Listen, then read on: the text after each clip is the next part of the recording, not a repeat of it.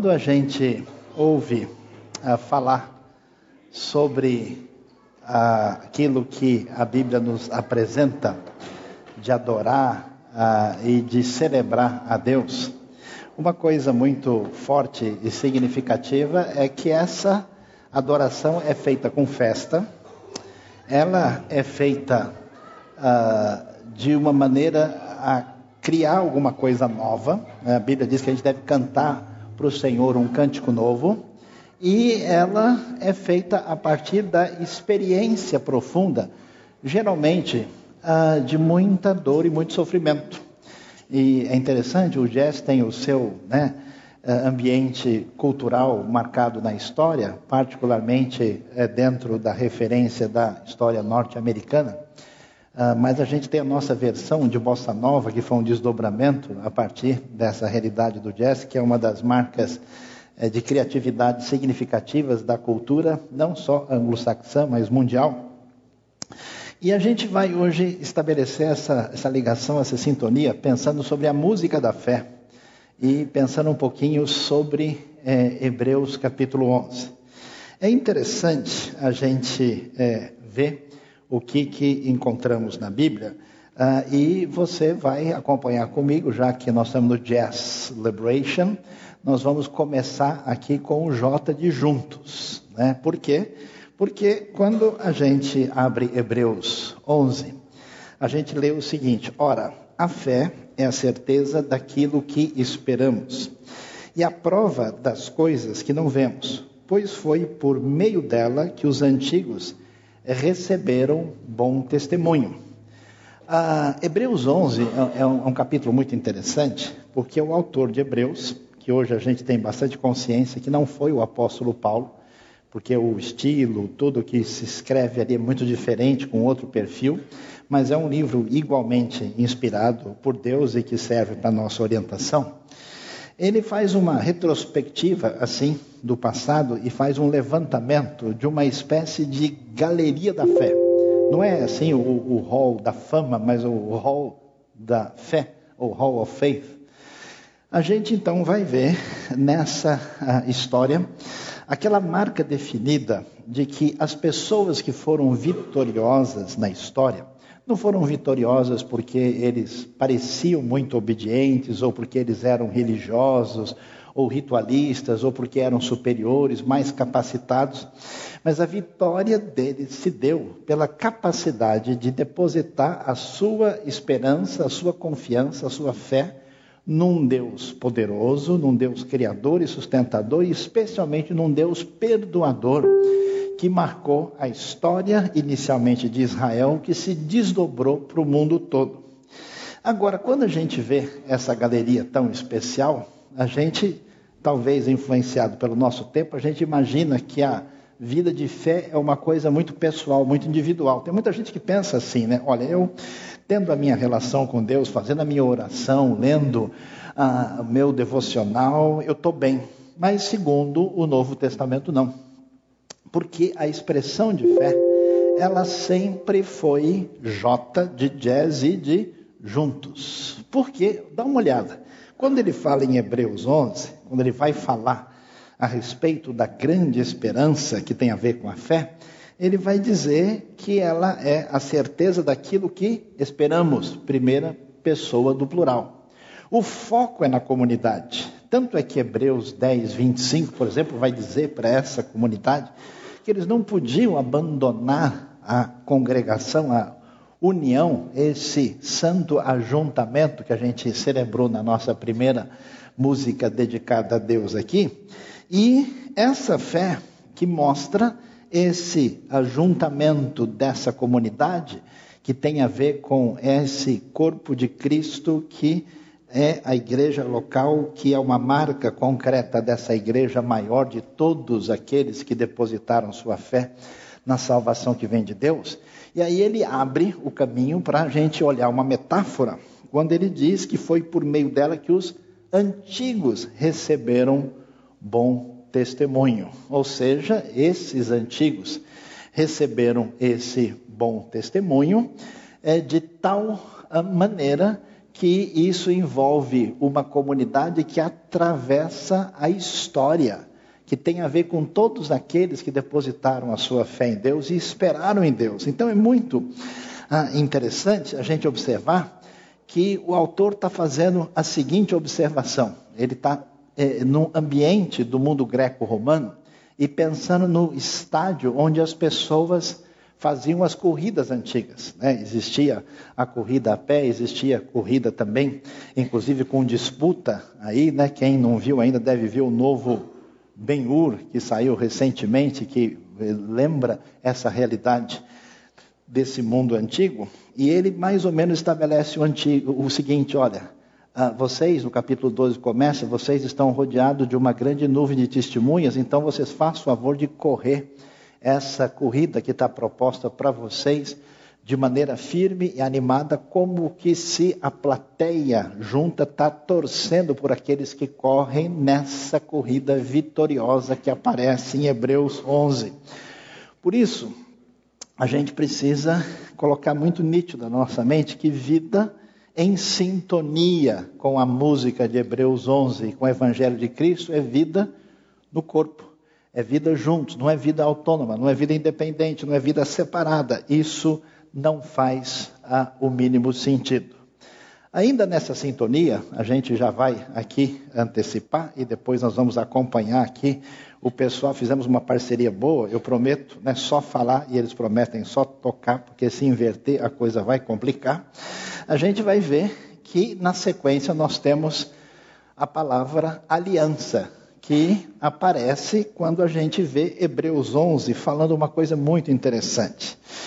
Ele vai mencionar uma coisa especial que aconteceu com esse povo que conheceu essa aliança com Deus, esse relacionamento próximo, esse estar junto como comunidade, estar junto com Deus, quando menciona o versículo 30 que diz: Pela fé caíram os muros de Jericó depois de serem rodeados durante sete dias. O que, que a gente descobre aqui?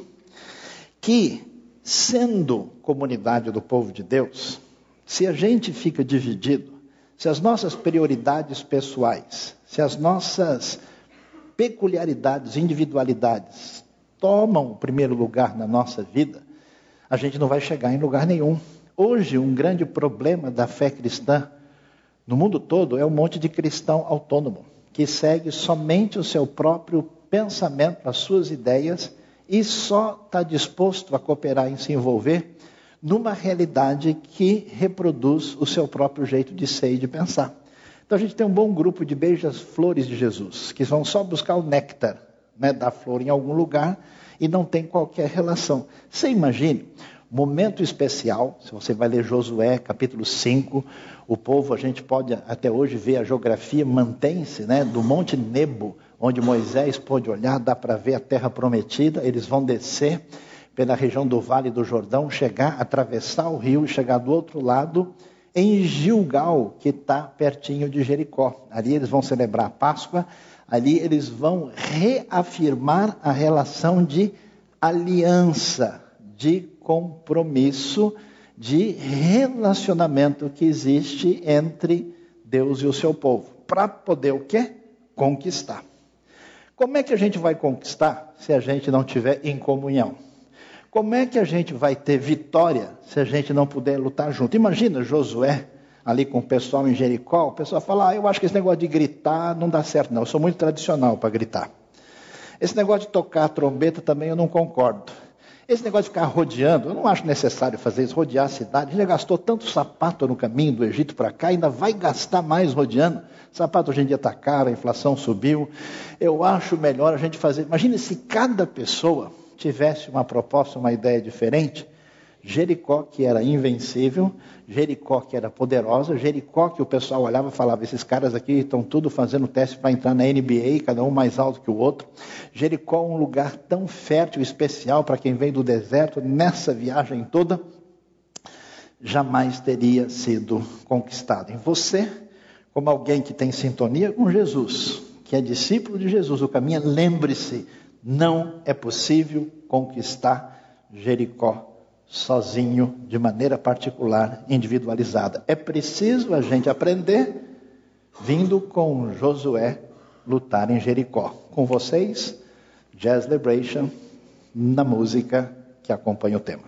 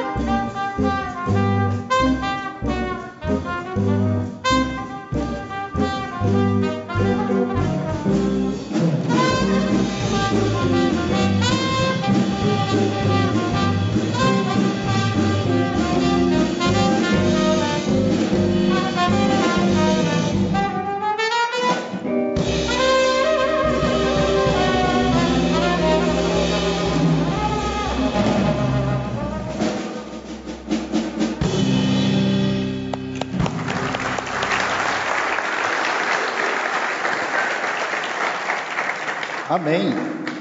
Vamos conquistar Jericó com Josué? Amém? Coisa muito boa.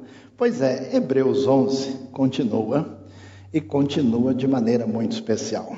A gente não só descobre que para ser discípulo de Jesus, nesse mês que a gente está valorizando tanto a comunhão, é preciso andar junto. Além de andar junto, a gente precisa lembrar dessa relação de aliança. O povo estava em aliança com Deus, essa aliança celebrava essa proximidade, não só do povo com Deus, mas o povo em comunidade, não de maneira individual e, e, absolutamente distinta, separada, mas eles são convidados a ter uma atitude de compromisso acentuado que a gente descobre quando a gente lembra da palavra zelo. O que, que vai ser o último Z? Complicado esse negócio aqui, né? Pois é, aí a gente lê Hebreus 11 e descobre o seguinte: pela fé, Moisés, versículo 24 em diante, já adulto, recusou ser chamado filho da filha de Faraó, preferindo ser maltratado com o povo de Deus, a desfrutar os prazeres do pecado durante algum tempo. Por amor de Cristo, considerou sua desonra uma riqueza maior do que os tesouros do Egito, porque contemplava a sua recompensa. Pela fé, saiu do Egito, não temendo a ira do rei, e perseverou porque via aquele que é invisível. Pela fé, celebrou a Páscoa e fez a aspersão do sangue para que o destruidor não tocasse nos filhos mais velhos dos israelitas. Pela fé, o povo atravessou o Mar Vermelho como em terra seca mas quando os egípcios tentaram fazê-lo, morreram afogados. A gente vai ver que a realidade do mundo antigo, diferente dessa dimensão tão importante de relacionamento humano adequado, era um relacionamento de opressão ah, e de uso das pessoas de maneira perversa e cruel. A gente vai ver ah, o povo de Israel no Egito num mundo de escravidão acentuada e de muito sofrimento e de muita dor.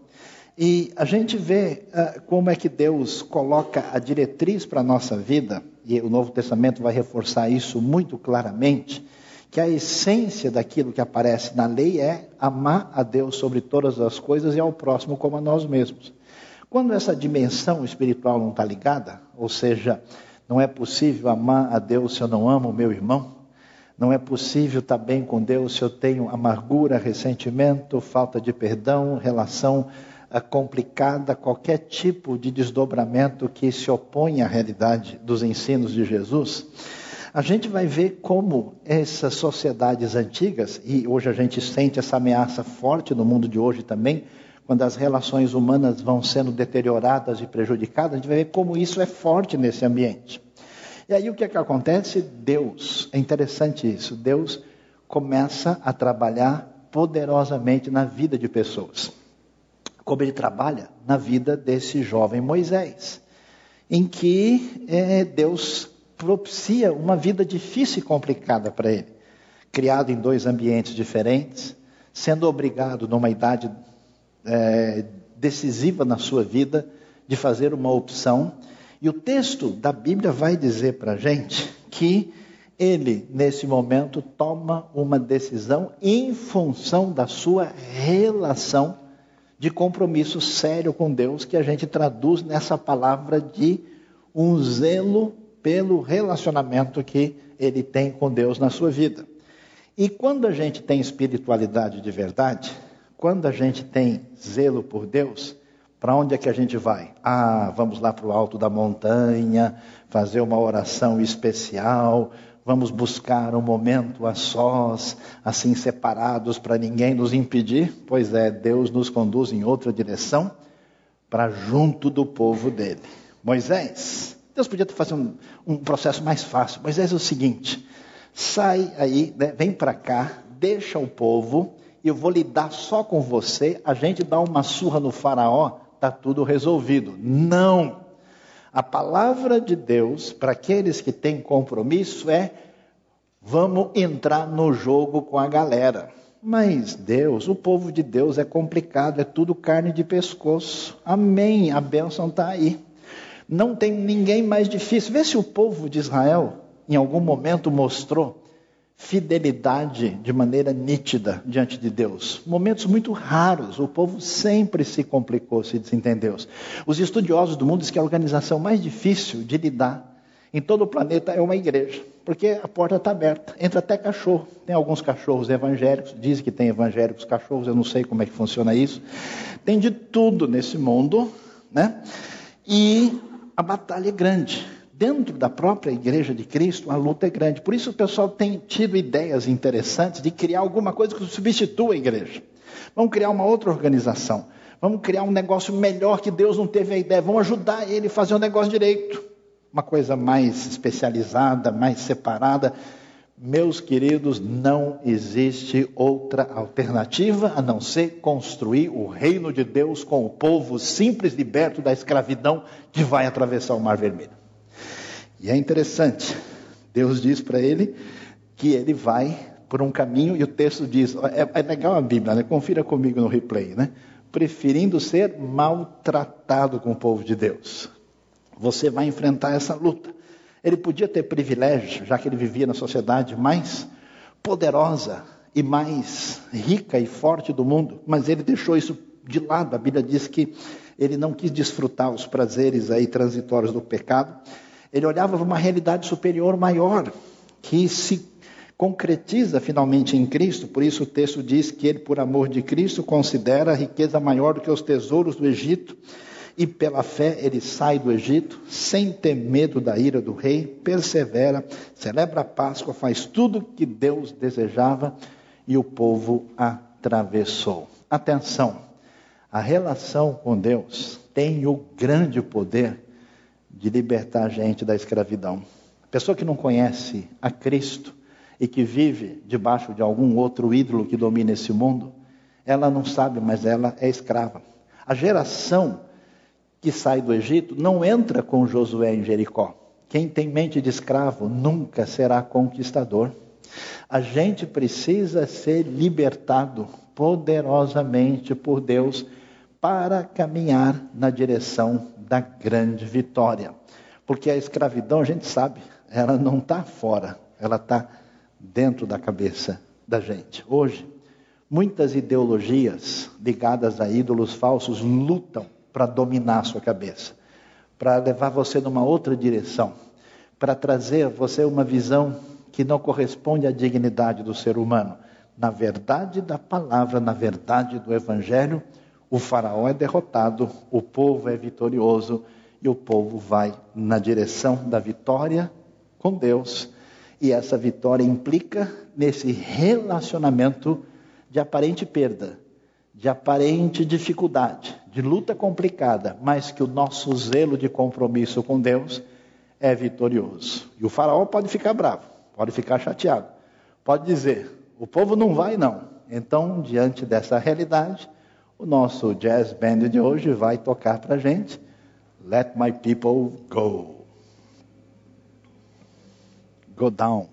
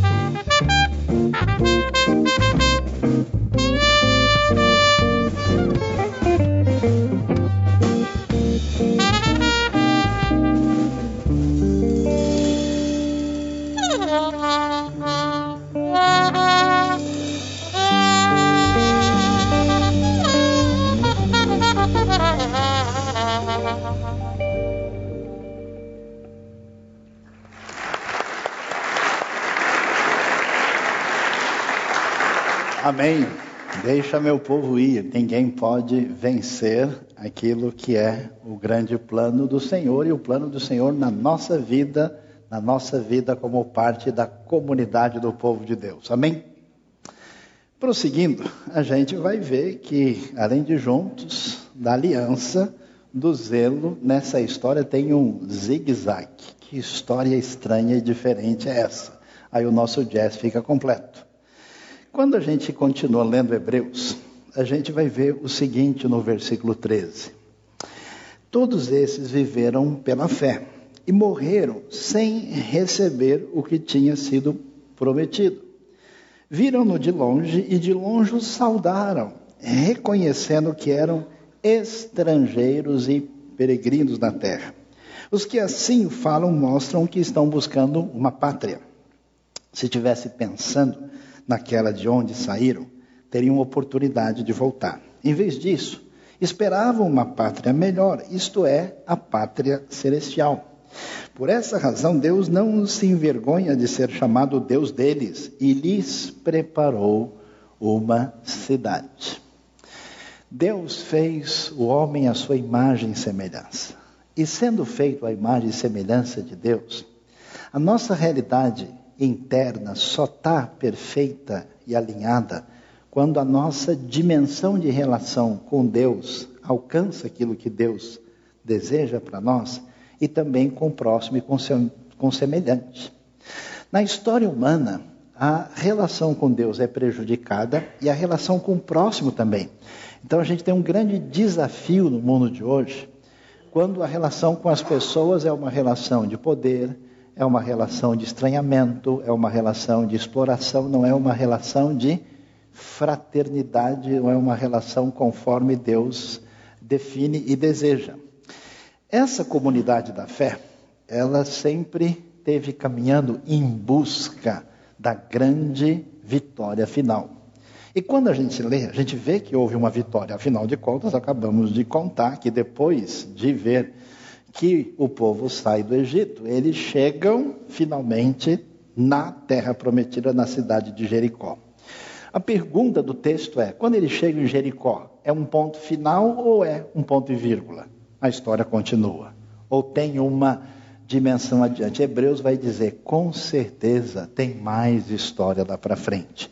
Porque com todas as conquistas que a gente tem aqui, a gente descobre que o tamanho do sonho do nosso coração, o tamanho do desejo da nossa alma, o tamanho de todas as coisas que são despertadas em nós, quando aquilo que vem de Deus toca a nossa vida, não cabe no nosso coração e não cabe na realidade presente, né?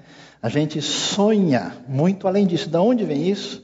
Vem dessa dimensão que a gente busca uma realidade superior.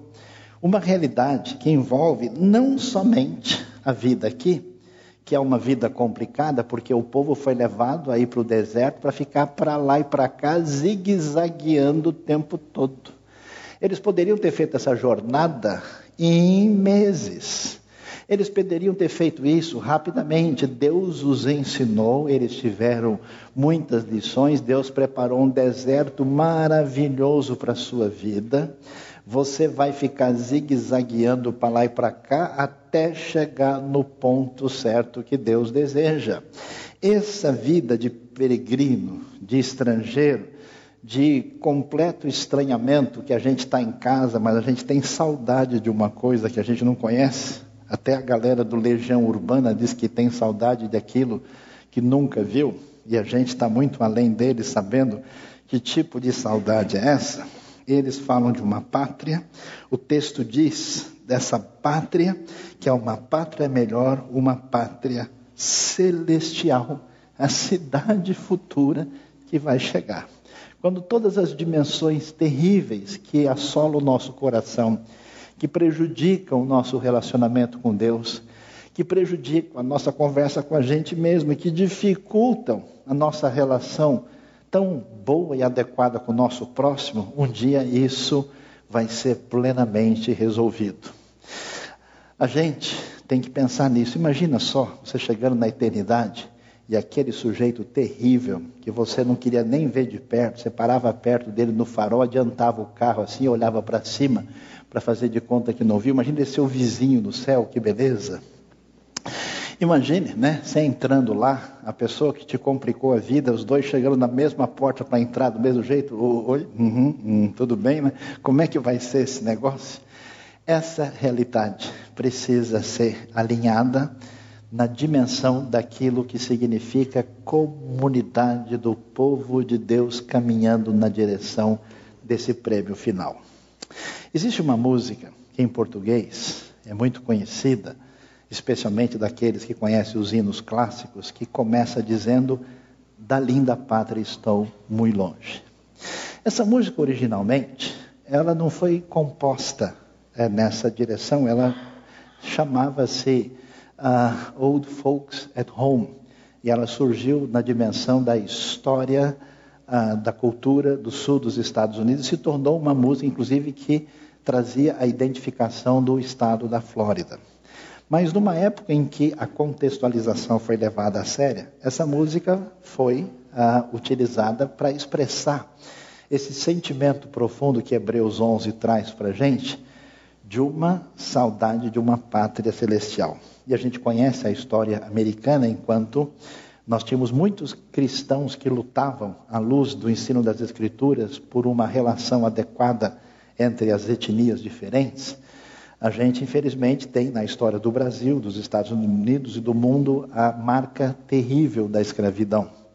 E eu fico lembrando disso e vendo quantos dos antigos ex escravos e escravos da época que iam dormir à noite depois de tanto sofrimento, cantando: Da linda pátria estou muito longe, triste eu estou, eu tenho de Jesus saudades. Quando será que eu vou? A gente talvez não passou por isso, mas eu sei que você tem muita dor escondida no seu coração, talvez muita angústia, muita revolta, muita incompreensão, muita coisa que você acha que deveria ter sido melhor. Isso tem toda razão de ser quando a gente compreende as dimensões profundas que estão no coração humano. Mas quando a gente lê Hebreus, a gente sabe que a gente está indo na direção daquilo que a gente já sente de vez em quando, quando está junto com o povo de Deus aqui, para uma festa muito grande. Eu fico imaginando esse coral de gente de toda parte, da Coreia, do Nepal, da Namíbia, da Botsuana, da Islândia, da Suíça, do Brasil, do México, da Argentina, da França, da Rússia, da Mongólia, todo mundo cantando e adorando a Deus para sempre. Eu nunca me esqueço quando eu estava estudando na universidade e eu tive uma classe com um grupo de pessoas que vieram da Nigéria. Eu achei aqueles nigerianos muito estranhos, muito diferentes. Eu sentei do lado deles e um dia um deles se identificou e o seu nome chamava-se, seu nome era George Alau. Eu comecei a conviver com ele e eu achei interessante. Ali estava um africano da cor de um sapato preto engraxado, com um metro e noventa e pouco de altura, que não tinha nada a ver com a minha história e a gente desenvolveu uma amizade e eu podia sentir no coração dele que ele era meu irmão a partir da cruz de Cristo Jesus. Foi uma comunhão tão impressionante, tão especial. Eu fiquei impressionado porque a gente fez uma viagem para o interior do Rio de Janeiro e quatro e meia da manhã eu levantei para o sanitário e ele estava ajoelhado, com o rosto no chão, chorando diante de Deus por uma relação tão profunda que aquele irmão tinha com o senhor Jorge Alau, da tribo Iorubá, que passou um tempo no Brasil e que esse ano, há um mês atrás, entrou em contato comigo e vai chegar ao Brasil depois de 30 anos de contato. A gente não pode deixar de festejar e de se alegar, porque a gente está longe, mas um dia a gente chega juntos como povo de Deus na linda pátria. Jazz Band vai contar para gente de outra forma como é que é isso.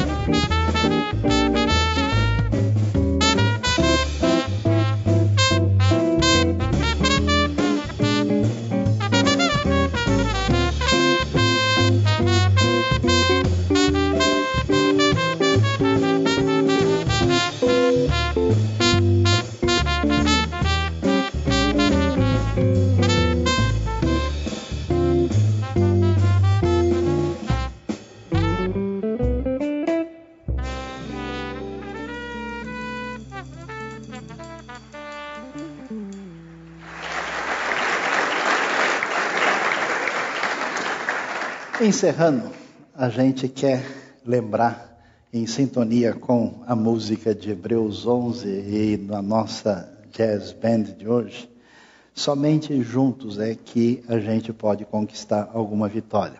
Eu não sei como é que está a sua relação de comunhão e de relacionamento real com o corpo de Cristo, leve isso muito a sério. Deus nos chama em aliança, essa aliança é com o povo, a libertação é coletiva nós somos uma comunidade, a gente não pode perder essa referência. A atitude dentro do corpo de Cristo deve ser de seriedade, por isso, zelo é a palavra. É preciso agir assim. A pergunta é qual é a qualidade de nossa vida cristã coletiva. Nesse mês de junho, que a gente está enfatizando comunhão, a gente pede que você almoce ou jante ou tome café, pelo menos com duas pessoas diferentes, você não está acostumado a fazer sempre para a gente fortalecer essa nossa vida em Cristo. E não se esqueça, o caminho é longo e imprevisível, cheio de sofrimento e de muito zigue-zague pelo deserto, mas o final é extraordinário. Deus abençoe a nossa vida, abençoe o nosso coração. Baixe a sua cabeça, vamos orar.